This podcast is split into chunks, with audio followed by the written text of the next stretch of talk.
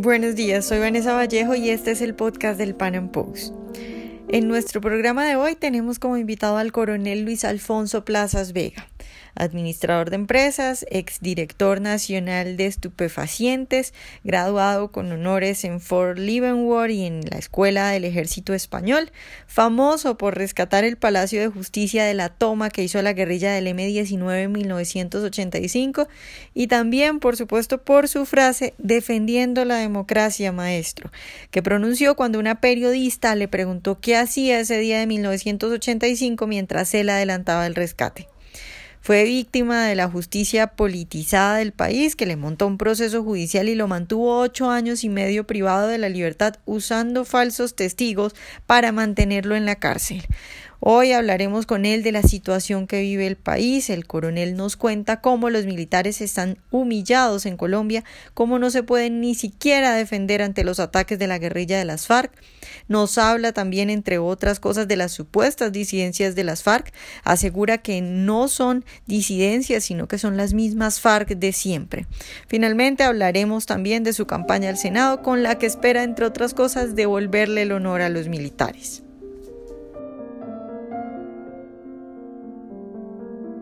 Coronel Luis Alfonso Plazas Vegas, buenos días y muchas gracias por estar hoy con nosotros. Buenos días, Vanessa. Un saludo muy especial para ti y para toda tu audiencia. Bueno, coronel, pues yo quiero empezar preguntándole por algo que usted debe conocer pues de primera mano porque ha sido su vida, o por lo menos parte fundamental de su vida, y son las Fuerzas Armadas. En Colombia, muchos la percepción que tenemos es la de unas Fuerzas Armadas que en este momento están humilladas por Juan Manuel Santos, humilladas ante las FARC y militares a los que no les han pagado para nada bien. ¿Cuál es su opinión de la situación actual que viven los militares en Colombia? No, pues es que lo que tú estás diciendo es exactamente lo real unas Fuerzas Armadas que derrotaron a unos grupos terroristas y, de narcotraficantes como son las FARC. Hay que recordar que, por ejemplo, el 92% de la cocaína que se consume en los Estados Unidos es despachada de Colombia y producida por las FARC. Y contra ese tipo de, de grave fenómeno es que ha venido luchando durante muchos años el Ejército Nacional, hablo del Ejército de Tierra, Mar y Aire, y en las ciudades eh, protegiendo a los ciudadanos la Policía Nacional. Hoy en día eh, la, cárcel está llena de militares, de algunos policías, muchos militares con este cuento de la JEP con el fin de engañarlos, recibieron una libertad condicional, pero no los absolvieron. O sea que en cualquier momento los pueden volver a poner presos.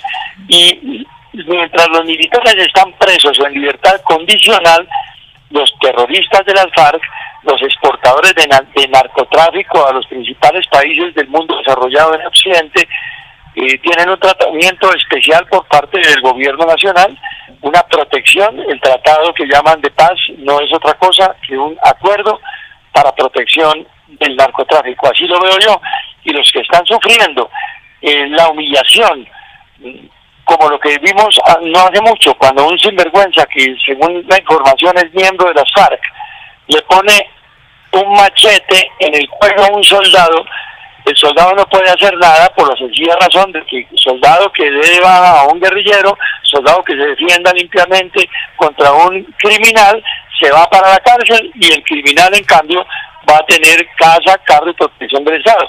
Esa es una humillación a las fuerzas militares de Colombia y eso nos hace ver que sencillamente las tropas de, el gobierno nacional no pareciera que fueran los soldados legítimamente constituidos en el ejército de Colombia, sino los guerrilleros de las FARC. Esa es la impresión que genera el tratamiento que le está dando este gobierno a unos y otros. Coronel, le pregunto por otro, otro tema que usted también tiene muy claro y es cómo está la situación de orden público en el país, porque Santos sigue hablando de que llegó la paz, pero en realidad, ¿cómo está la situación de orden en el país? Pues la situación de orden público en el, en el país está o similar o peor que antes. Los asesinatos de particulares eh, se están registrando en todos los lugares del país, especialmente para los líderes de comunidades sociales. ¿Y cuáles son los líderes de comunidades sociales que están muriendo? Pues no son otros que aquellos que se están oponiendo a la acción armada de carácter político de las FARC. Las FARC están haciendo políticas con las armas. Entonces, no hay tal proceso de paz que haya tenido éxito. Ha sido el proceso de protección al narcotráfico porque eso ya ha funcionado. El narcotráfico está totalmente protegido. Se acabó la Dirección Nacional de Estupefacientes, la liquidaron. Se acabó el Departamento Administrativo de Seguridad, lo liquidaron. La inteligencia contra, y contra el, el narcotráfico la tenía ese, ese departamento se acabó la extradición de los colombianos metidos en temas de narcotráfico al exterior y lo más grave, no están extraditando a los líderes de las FARC que están pedidos en extradición por los Estados Unidos con recompensas hasta de 5 millones de dólares por cada uno, sino que los tienen aquí en Colombia con todas las garantías por cuenta de los impuestos de los colombianos.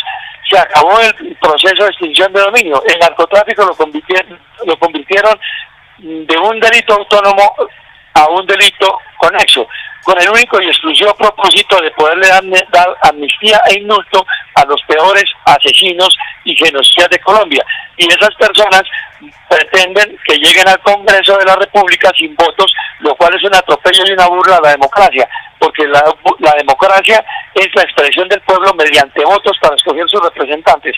¿A quién van a escoger a representar los cinco senadores y los cinco representantes a la Cámara que el señor Santos va a llevar por sus acuerdos de protección al narcotráfico al Congreso Nacional.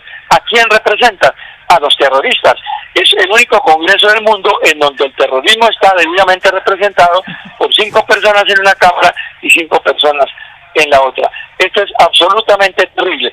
Y no he tocado, cuando hablo del, asesinato de líderes que se oponen a avanzar, no he tocado la forma como vienen aplicando el pan pistola a los miembros de, las, de la Policía Nacional. Tenemos alrededor de 13 miembros de la Policía Nacional asesinados y nadie se inmuta. Eso les parece perfectamente normal. Soldados muertos en diferentes partes del país.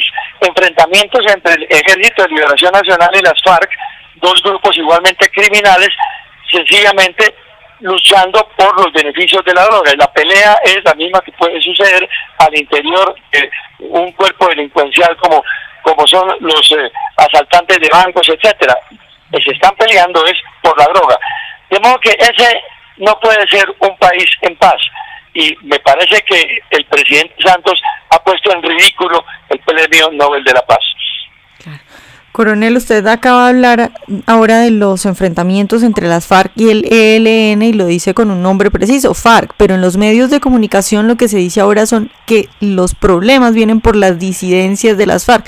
¿Usted cree en realidad que hay disidencias de las FARC o es que las FARC nunca se desarmaron y sigue habiendo pues su brazo armado normal como siempre? No hay disidencias de las FARC, esas son las, las propias FARC, las auténticas FARC.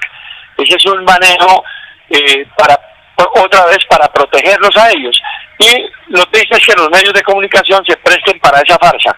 Eso, eso eh, desdice mucho de la seriedad que debe tener un medio de comunicación, porque también a los medios de comunicación este gobierno los, los ha venido acabando, no solo extorsionándolos a través de la pauta publicitaria, sino que eh, hemos visto muchos periodistas que han salido de los medios de comunicación por presiones del gobierno porque sencillamente no han estado de acuerdo con la cantidad de sinvergüencerías que hemos tenido que soportar en estos siete años y medio. Esa es la, la, realidad. Hay una cantidad de medios de comunicación que sencillamente aplauden las acciones del gobierno, aplauden el proceso de los acuerdos con, con las FARC y ocultan la realidad de lo que está sucediendo en Colombia y el derramamiento de sangre que es casi a diario. Todos los días encontramos noticias en los medios, eh, perdón, en las redes sociales sobre la cantidad de atentados contra la población, de atentados contra el Estado colombiano y llegamos a unos extremos tales como que el ONU diga que la, el ELN sí está cumpliendo con eh, con lo prometido de mantener eh, una, un cese de acciones y resulta que se han producido 23 acciones como RCN lo, lo publicitó del ELN en lo que va corrido del año, que no hemos terminado el primer mes, 23 acciones. Eso es un grupo altamente activo en, en atentados terroristas. Y eso lo hacen en coordinación en muchas partes con las FARC. De modo que estamos en un escenario de sangre y de destrucción y los medios de comunicación tratan de ocultarlo para proteger el supuesto acuerdo de paz.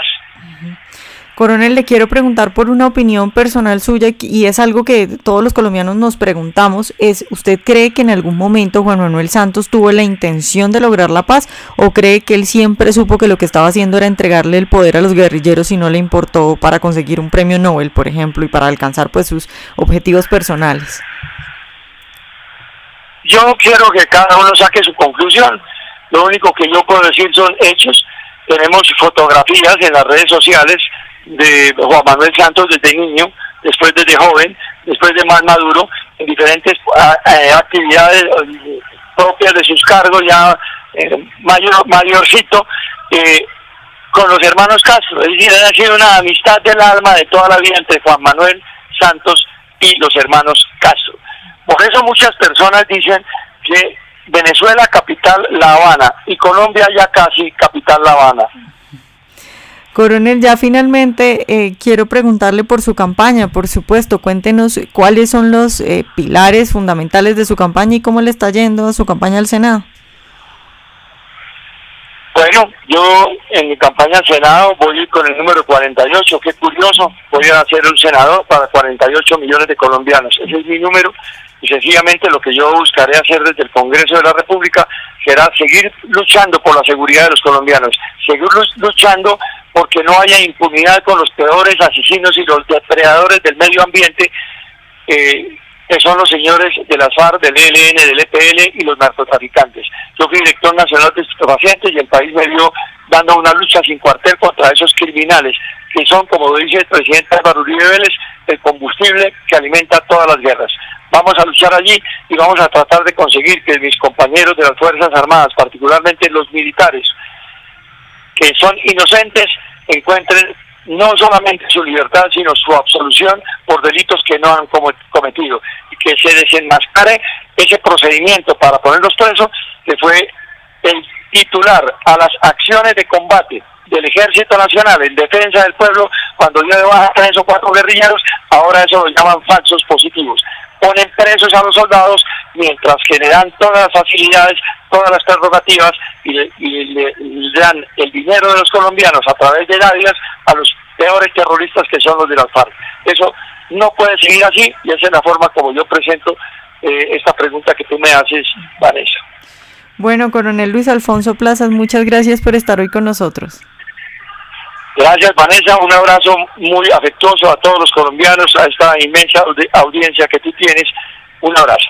Ojalá hayan disfrutado nuestra entrevista de hoy. Recuerden seguirnos en nuestro canal de YouTube y en nuestras redes sociales y nos vemos en un próximo Panam Podcast.